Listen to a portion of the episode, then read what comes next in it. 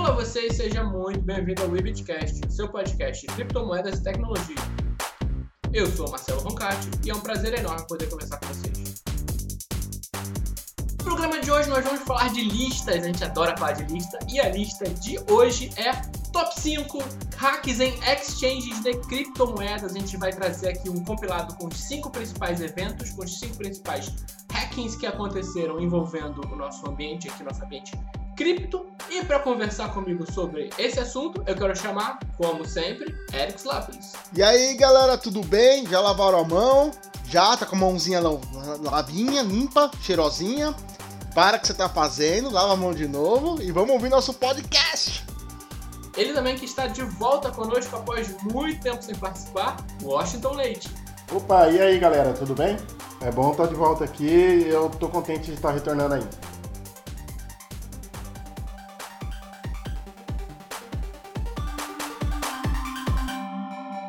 Vamos começar a nossa lista aqui na quinta posição com a Exchange Zyfe. Não sei se essa é a pronúncia, se alguém souber, por favor, me corrija. E essa exchange perdeu 60 milhões de dólares em 2018. Na época foram roubadas as moedas Bitcoin Cash, Monacoin e Bitcoin. E no caso da, da, da Zyfe, foi um roubo graças à insegurança da exchange baseada em hot wallets. Você pode explicar para a gente, Eric, essa questão das hot wallets, cold wallets por que, que as hot wallets são mais inseguras? É, a hot wallet ela fica praticamente o dia inteiro online trabalhando, né? Porque toda exchange tem uma hot e tem uma cold, normalmente, né? Vai que tem uma exchange que só tem a hot. Então, assim, normalmente a hot ela serve para fazer as transações de forma mais rápida.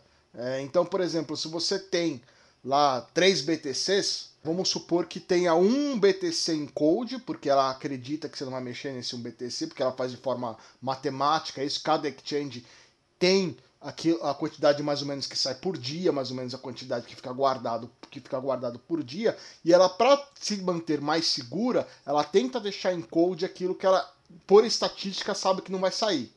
E aquilo que, tá, que ela sabe que vai sair, que, é o, que a pessoa, o usuário, está mandando para uma outra exchange, ou que está negociando, ou que vai sacar, normalmente fica em hot wallet, que é para poder dar mais velocidade. Então imagina só, aquilo que está em code, se você dá uma ordem por exemplo, para enviar aquilo que está em code, o funcionário.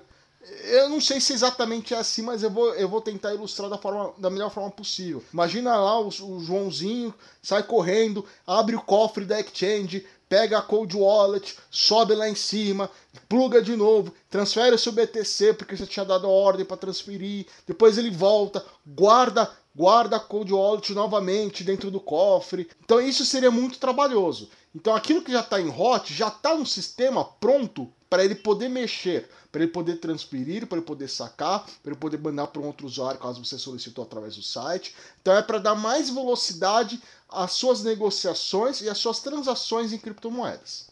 E aqui eu acho que vai ser útil também para a gente mostrar como estão essas exchanges, essas cinco ao final da lista, depois que passaram pelo JAC, se elas ainda existem, se elas não existem, a gente pode até comparar com um pouquinho das exchanges brasileiras.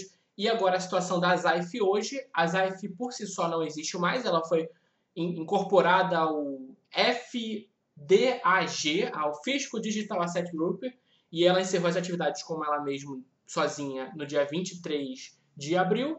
Mas a, o site está online ainda, se você quiser dar uma olhada, entender japonês lá, dá uma, uma acessada e ver como está a ZAIF. E eu não sei por que está ativa até hoje, né? Já deveria estar desativado há muito tempo. Mas eu, eu acredito que eles também tiveram um. Teve um erro muito grande de deixar muito, muito dinheiro parado na, na Hot Wallet. Eu acho que se não tivesse essa quantidade que tinha, que eles foram roubados, que foram hackeados, eu acho que eles não teriam, não teriam fechado. É, existe um problema, isso a gente vai ver em todas, né? Que é um problema de. Como posso dizer? De segurança mesmo. Porque a cada dia que passa Sempre tem alguém pensando como roubar exchange. Todo dia. Todo dia alguém está tentando criar alguma coisa para roubar uma exchange. Então, assim, a vulnerabilidade de ontem, que foi, que foi arrumada, amanhã pode aparecer uma outra vulnerabilidade. Também acredito que era muito dinheiro para deixar em, em Hot Wallet, mas eu não consigo afirmar com certeza se deveria ter deixado isso ou não. De repente, fazia parte da, da estatística dele de deixar tudo isso lá, às vezes tinha muito mais guardado em code, não sei. A princípio o negócio foi feio, tanto é que foi feio que veio uma outra e acabou comprando, ficando com ela, comprando ela, ela acabou fechando, né?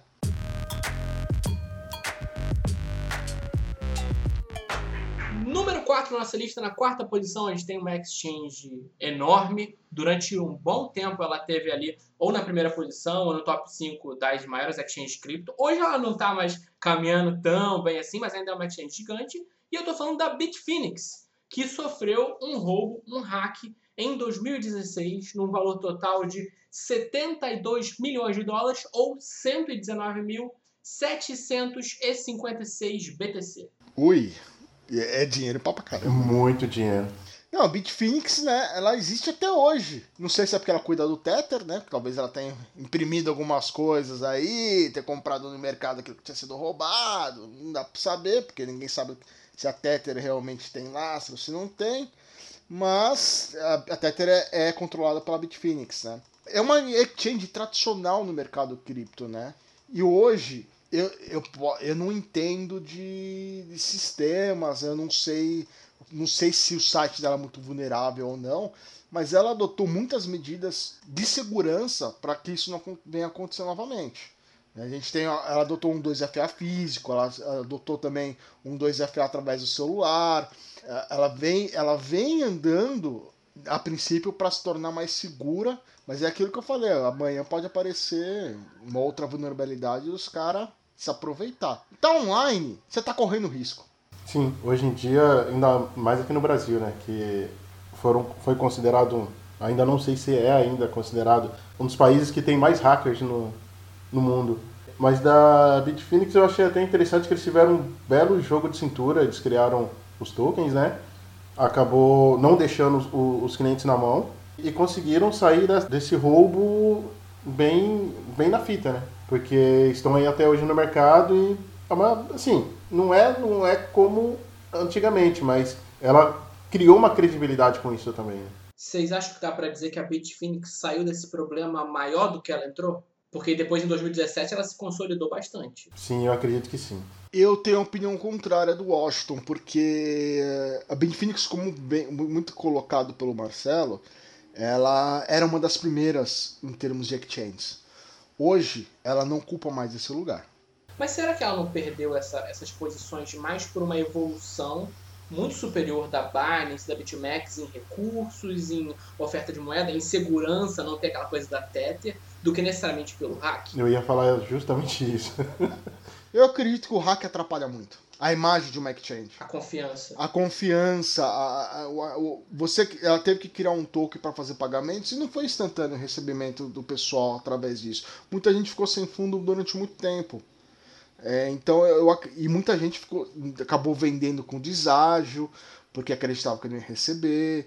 Então assim, ela, ela trouxe um problema muito grande para a criptoeconomia e quando você trabalha com criptoeconomia, uma das coisas que você sempre coloca no, no papel é a confiança que a exchange passa. E quando ela passa por um hack, a confiança nela fica um pouco manchada. Isso pode atrapalhar futuros negócios. Não que, como o Washington colocou muito bem, ela teve um jogo de cintura cujo qual acabou saindo do problema. E existe até hoje, né? Mas eu acredito que essa mancha nela é igual ao nome sujo. Leva cinco anos para o pessoal esquecer.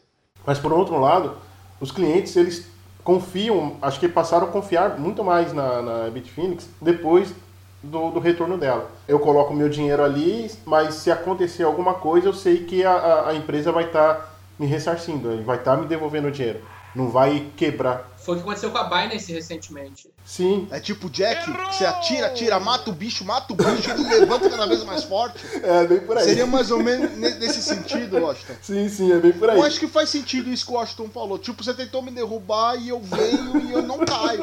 Eu não caio. Eu acho que pro, pros clientes, eu acho que é muito... Eles veem com outros olhos. Tipo, eles, eles acabam criando uma confiança... Eu posso deixar o meu dinheiro ali que eu sei que está seguro. Por mais que aconteça alguma coisa, eles vão estar tá me ressarcindo. Eu, ve, eu vejo um pouco por esse lado. E para finalizar aqui a, o papo de Bitfinex, só para completar que a Bitfinex ela é sediada em Hong Kong, então a primeira exchange era uma exchange japonesa, a segunda é uma exchange de Hong Kong e a Bitfinex ainda está funcionando até hoje.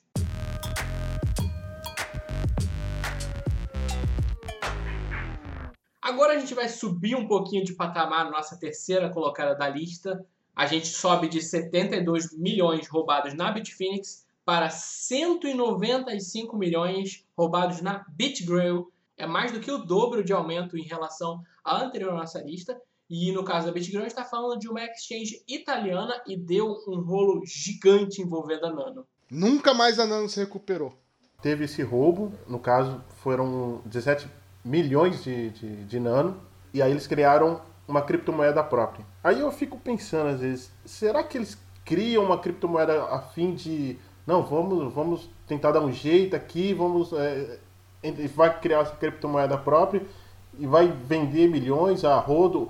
Bitcoin demorou muito tempo para pegar no mercado. Como que eles criam uma, um token para solucionar um problema de, de imediato? É, é, isso não entra na minha cabeça, cara. Muito bem colocado. Isso que o Washington colocou é, eu, eu, só para lembrar, esse hack da Nano, 17 milhões, sendo que o total do hack foi 195 milhões de dólares, esses 17 milhões derrubou o preço da Nano e ela nunca mais voltou a ser o que era antes. Muita gente desistiu da Nano depois desse hack. E algumas pessoas que são mais fiéis à Nano estão na Nano até hoje. Mas isso que, o, que o Washington colocou, de criar um token, porque como o Marcelo uma vez disse num podcast, é criar dinheiro. Do nada você cria dinheiro, você cria um token, cria dinheiro. A diferença da Bitfinex é que ela matou o token depois. Então, assim, ela resgatava esses tokens, finalizava eles e esse token deixava existir no mercado. A BitGrail, ela criou o token dela.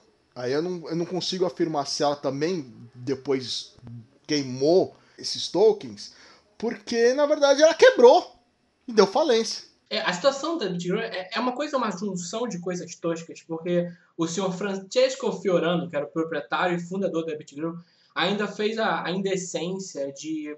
A, a exchange foi roubada, teve primeiro um, um roubo, e três meses depois você teve um segundo roubo, sendo que o primeiro foi encoberto e o segundo foi mais pesado.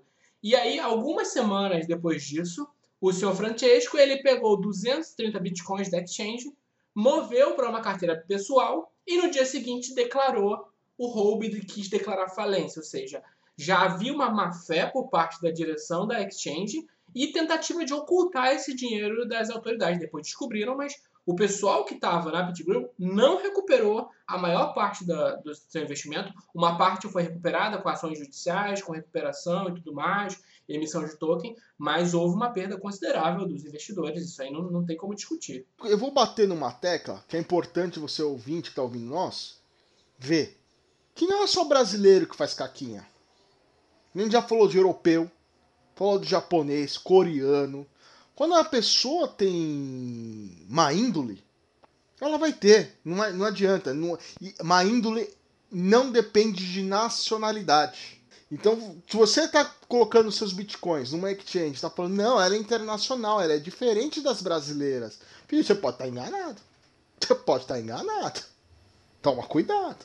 E o mais estranho é que todas elas seguem o mesmo caminho, cara. O mesmo caminho. Todas criam uma criptomoeda depois, é. né? Isso começou depois da Bitfinex, mas o Bitfinex foi bem sucedido nisso. Sim. Agora, os outros exemplos que a gente tem na história da criptoeconomia está sendo de golpe em cima do golpe.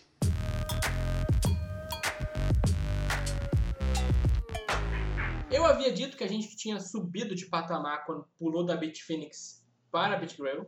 E agora a gente vai pular de patamar, mas assim, para valer, realmente a gente vai para a segunda colocada nessa lista e muita gente vai se surpreender por ela estar em segundo e não em primeiro. Estou falando da MTGOX com o hack de 460 milhões de dólares em 2013. Aqui tem bastante coisa para falar, não é mesmo, Osh? Sim, lembrando que foi 460 milhões de dólares, né? 850 mil BTCs, cara. É muita coisa. Vocês estão com vontade de se assustar? Porque eu fui atrás de saber quanto seria esse dinheirinho hoje, hoje enquanto a gente está gravando. Esse valor está valendo 850 mil BTCs, é o equivalente a 46 bilhões de reais. 46 bilhões de reais referentes ao que era em 2013 valeriam hoje se alguém tivesse acesso a esse dinheiro. É muito dinheiro. É quase um PIB, né? É um PIB de um país. É bom colocar que isso foi tão dramático no mundo da criptoeconomia, mas tão dramático que, meu, ela movimentava 70% de todas as transações de Bitcoin no mundo. Muita coisa. Muita coisa para uma exchange. Muita coisa. E ela derrubou o preço do mercado de um jeito sem igual. Sem igual. Que ela é lembrada como o apocalipse do BTC em termos de preço. Que se acontecer uma outra coisa parecida, derruba o preço novamente. Dá para dizer que foi o primeiro grande crash do BTC, né? Eu acredito que sim.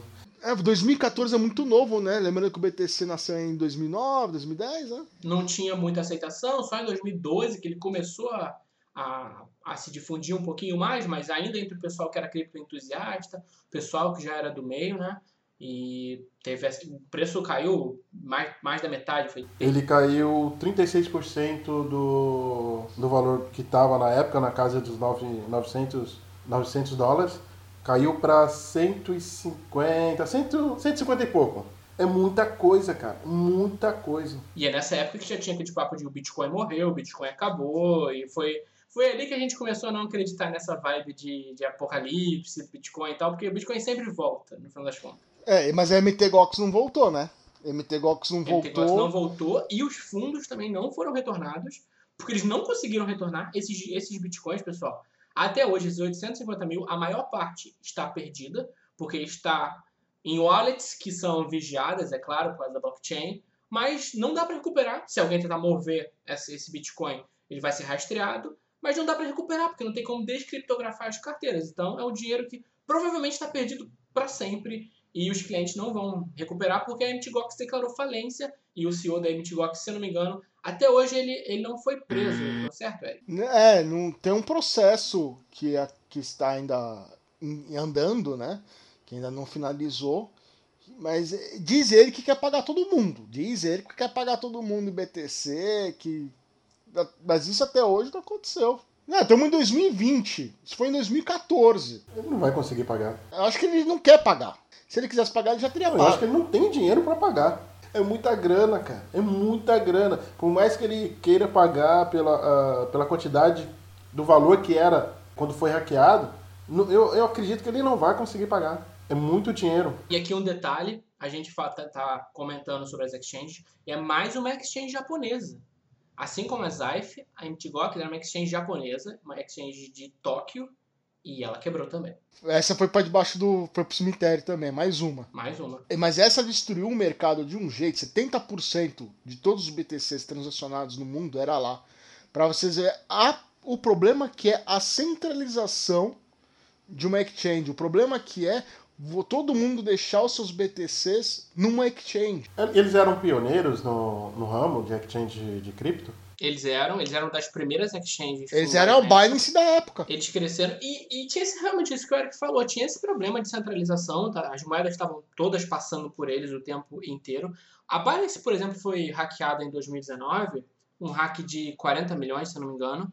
Ela rapidamente ressarciu os clientes, mas assim, o mercado sentiu por ser a Binance, porque é uma questão de confiança, mas a quantidade de BTC movimentada, assim, é muito pequena para abalar o mercado. Mas, mas veja só a diferença, Marcelo. Como você colocou, a Binance restituiu todo mundo. Em quanto tempo ela restituiu? Filho, não demorou um dia. Teve gente que nem viu os BTC saindo na carteira. Foi muito rápido, foi praticamente instantâneo.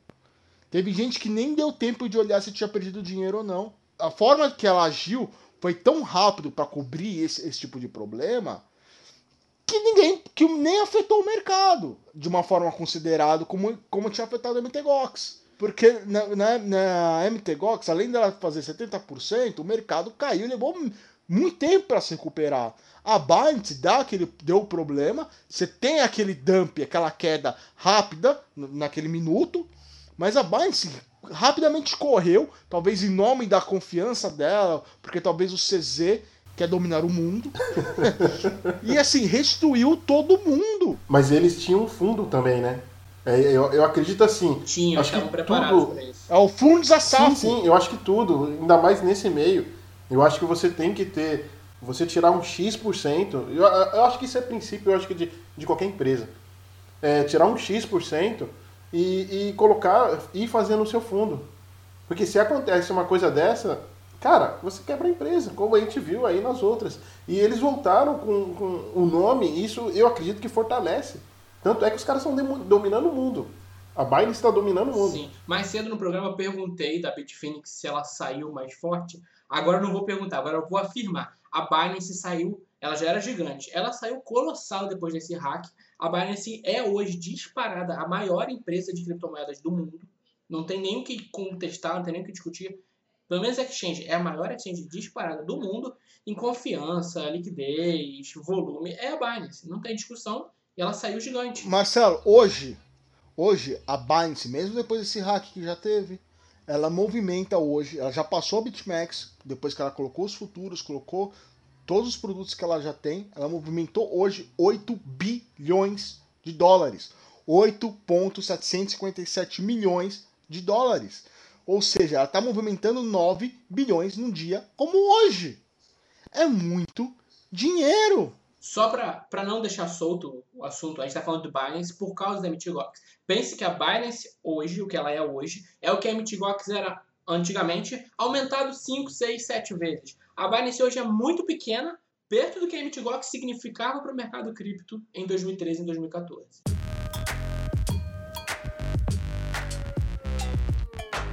O Eric estava comentando a respeito da, do perigo dessa centralização, ele falou da Binance, a quantidade de Bitcoin movimentada, o quanto isso representa e tudo mais. E ele estava preocupado com essa, com essa centralização possível. Para falar da nossa primeira colocada nessa lista, a gente vai explicar por que, que o momento atual é tão diferente do da MTGOX, o valor que foi roubado, o valor do, do hack, não é tão diferente assim do da MTGOX, e a gente está falando da CoinCheck, uma exchange japonesa que é responsável, no caso, sofreu o maior hack da história das criptomoedas, com 534 milhões roubados. E a principal diferença é que esses 534 milhões, no caso em Bitcoin, roubados, da porcentagem total do mercado cripto representa apenas 0,25% de valor agregado. Ou seja, enquanto a Bitgox movimentava 70%, eu não sei dizer aquele número de bitcoins roubado quanto era do total na época, a CoinCheck, que é o maior roubo, só tinha de valor agregado 0,25 do mercado, ou seja, muito menos. A Binance, por mais que tenha mais volume que a CoinCheck, muito mais, ainda assim, vamos supor que, que ela quebre, a gente já falou sobre isso no programa. Por mais que ela fosse destruir o mercado cripto, derrubar, não decretaria a morte do mercado cripto e acredito que não faria o mesmo efeito, nem perto do que a MTGOX fez com o mercado. É, é importante mostrar que a gente está falando de um mercado onde os maiores hacks, se você for notar, aconteceram em terras japonesas, em terras orientais. Um dos problemas que deu na CoinCheck foi a criptomoeda NEM, cujo qual ela acabou fazendo que o, que o criptomoeda NEM caísse 20%. E ela existe até hoje, ela não morreu, a CoinCheck ainda existe até hoje. Ela é de Tóquio e ela prometeu que ia pagar os usuários com a cotação do, do, do dia, né? Da última cotações, e só que ia pagar em moeda Fiat, em yen. Se ela pagou todo mundo, eu não sei. Mas, cara, eu acredito que sim, porque ela existe até hoje. É, do que eu acompanhei, a... o hack da CoinCheck ele foi pago, os clientes tiveram ressarcimento, mas não foi um ressarcimento integral, foi 60-40 em Fiat e cripto. Então, você receber em cripto não é legal nesse tipo de coisa, é extrema volatilidade. E lembrando que o hack da, da exchange japonesa aconteceu em 2018 e os ressarcimentos só vieram ser completados em 2019. Então, pegou um período de grande volatilidade, de um mercado em queda muito forte, o inverno cripto acontecendo também nessa fase. E aqui um detalhe sobre a, a Chain. Antes do hack, ela tinha uma capitalização de mercado de 10 bilhões de dólares. No pós-hack, no meio de 2019, ela tinha 1,5 bilhão apenas. Então, basicamente, dá para dizer que esse hack matou a moeda. A Shen até hoje não se recuperou e acredito que nunca vai se recuperar. Referente a, CoinCheck, você vê aí mais um caso. Pagaram os clientes, tá, não pagaram na integridade que valia a moeda. Pagou, chegou a efetuar o pagamento da, da cotação no momento em que ocorreu o, o, o. Aí eu lhe falo, Os caras estão aí até hoje no mercado. Eles criaram um vínculo com, com seus clientes. Eu, a, a minha visão, eles criam, acabaram criando um vínculo com, com os clientes e teve essa. A, os clientes acabam vendo um. tendo outros olhos com eles. Eu acho assim que se a empresa acaba sofrendo um, um ataque desses e ela cumpre com que se tenha, tenha fundo para cumprir com que os clientes não saiam no prejuízo, eles acabam voltando no mercado e até os clientes deles acabam voltando para eles. Então eu acho que tem muitas exchanges aí que é, não é criar uma. A solução deles foram pagar, foi pagar em yen. Não é que tentar criar uma cripto, um, um token para poder efetuar um pagamento. Porque aí você vai estar tá ludibriando o, o, o, cliente. Você está ganhando tempo para, não sei, para fugir, não sei. Mas ele está tentando ganhar tempo para ver se encontra uma solução. E aí a exchange está até hoje. Então é, é, aquele vínculo que eu falei da, da, das exchanges anteriores. O, o, cliente acaba tendo outros olhos com, com eles. Que aconteceu com a Binance, que aconteceu com a Bitfinex. Então eu, eu acredito muito nisso. Exato. E dessas cinco, como, como é que tinha comentado, são três exchanges japonesas. A quinta colocada, a segunda colocada e a primeira colocada são exchanges do Japão, então aqui fica o questionamento se é porque os japoneses têm amplo conhecimento tecnológico para computação, para hack, ou se as exchanges japonesas são mais inseguras. Aqui não fui a fundo sobre esse assunto, então não sei opinar. Se vocês souberem, vocês podem falar. E o segundo ponto também é que dessas cinco, a Zaif por si só ela não ela parou de funcionar, mas ela foi comprada por um grupo e ainda existe. Então, vamos dizer que ela ainda existe, que ela continua. Pode ser que ela não quebrou. A Zaif continua, a Bitfinex está de pé normalmente até hoje, a BitGrail quebrou, a MTGOX quebrou e a CoinCheck está de pé. Então, das cinco, três estão de pé. Se fosse no Brasil, se, se a gente tivesse um top 5 do Brasil de vários roubos, as cinco primeiras estariam de pé? Não. não. Money World está de pé? Ó, Bitcoin Bank está de a pé? Money World não era exchange, né? Money World, Money World não era exchange. É. Mas se a gente colocar lá, GBB, só a GBB levou, levou a, a Negocie e levou a, a... Tem BTC. Tem BTC, exato. Aí a gente teve também 3xBit. a gente tem. Não, não, pera aí, mas a 3xBit não teve nenhum hack, não teve nenhum roubo. O que, que aconteceu com aquele dinheiro? Sumiu. A gente teve também o mercado Bitcoin, mas esse conseguiu devolver o dinheiro integral do pessoal e voltou. É, esse, esse é antigo, hein? acho que foi em 2013, né? A gente teve o problema do gasto duplo na Foxbit, que tá aí até hoje. Tá aí até hoje, o mercado Bitcoin tá aí até hoje. 3xBit morreu, GBB levou duas. Tá dando os seus últimos suspiros a Trexbit, né? É. Tá tentando, eu acho, né? Então, assim, existe alguns, algumas. algumas. Só, só o GBB, que até hoje a gente não sabe o, val o valor, existe a estimativa de que pode chegar a 1 bilhão, 2 bilhões. E só pra você ver como as coisas melhoraram de lá para cá desde o nascimento do BTC, em 2019, a gente, o ano passado, a gente só teve só 300 milhões perdidos de hack nas exchanges. É, quase nada. Ah, comparado que já foi, melhorou muito. melhorou muito. É, comparado com perder 850 mil bitcoins de uma é, vez. É, me melhorou muito. Então os valores vêm, ba vêm, vêm baixando. E é, e é importante frisar que depois dos problemas que teve no Japão, as exchanges de lá procuraram adotar protocolos de segurança. Porque assim, o governo começou a ficar muito em cima, porque tinha muito investidor japonês, né? E, e, o japonês, diferente do Brasil, as regras funcionam diferentes. A justiça é vista de outra forma, né? Enquanto no Brasil, às vezes compensa você, né, criar uma pirâmide, compensa às vezes você não ser muito correto, não colocar dessa forma. Em outros lugares existe uma outra preocupação com a justiça e com a, o que querem passar para os seus cidadãos. E aí teve uma regulação, uma alta regulação das exchanges que adotaram mais protocolos de segurança para não repetir o que aconteceu. Ou seja, os japoneses aprenderam a lição da pior forma possível e falaram: vamos se tornar mais seguros. A gente pode falar a mesma coisa no Brasil, Washington? Não, e tanto é que eles têm uma seriedade nisso. A cabeça deles são diferentes. É, tem muita diferença. Eles levam a, a coisa a séria. Agora aqui, eu acredito, eu ainda vejo uma luzinha lá no fim do túnel ali que as coisas vão andar, mas eu acho que por enquanto não.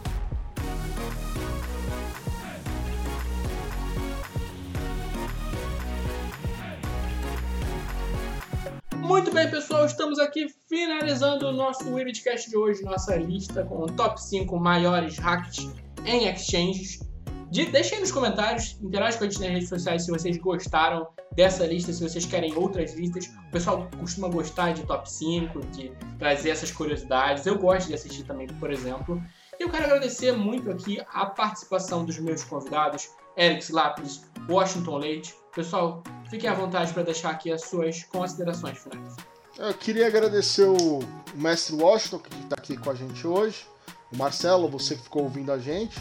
E espero que você tenha aprendido que se você está fazendo hold, o seu lugar de colocar criptomoeda não é na exchange. Põe na, põe na carteirinha e enterra no quintal, para ninguém te roubar.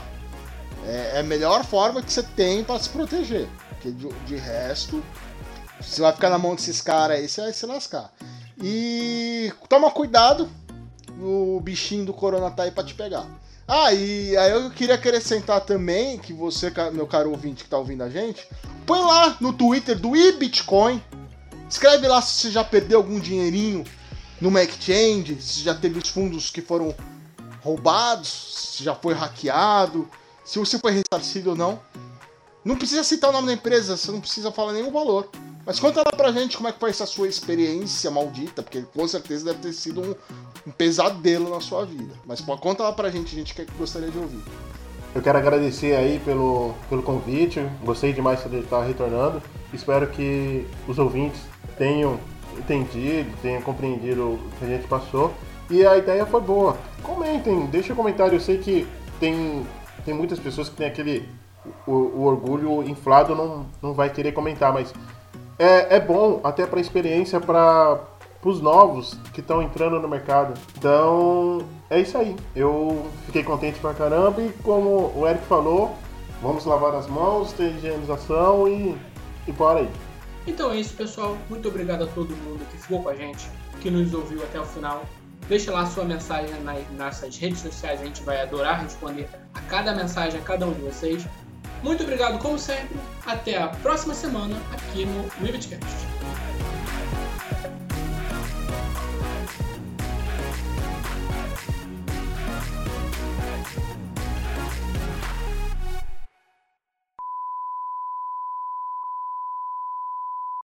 E toma cuidado, o bichinho do corona tá aí pra te pegar. Tem que, tem, que tem que fazer a parte social da empresa, velho. Tá matando o Osho que você tá fazendo. tem, tem que dar. tem- as pessoas precisam se cuidar, Marcelo. As pessoas estão morrendo. É, pior que a, As pessoas estão morrendo, A, a coisa é séria. O, o Webcast também é É, conscientização. também é conscientização. A gente tem que usar o programa pra trazer coisas boas pras pessoas. Cuidado. E espero que tenha. Ah, peraí. O Washington não consegue trabalhar, velho. Ô, ô, ô, Marcelo. Marcelo, põe eu pra trabalhar junto com o Washington no escritório, velho. Não ia sair nada. Não ia sair nada. Eu ia tornar, Tu é a improdutividade. eu ia tornar o Washington improdutivo, velho.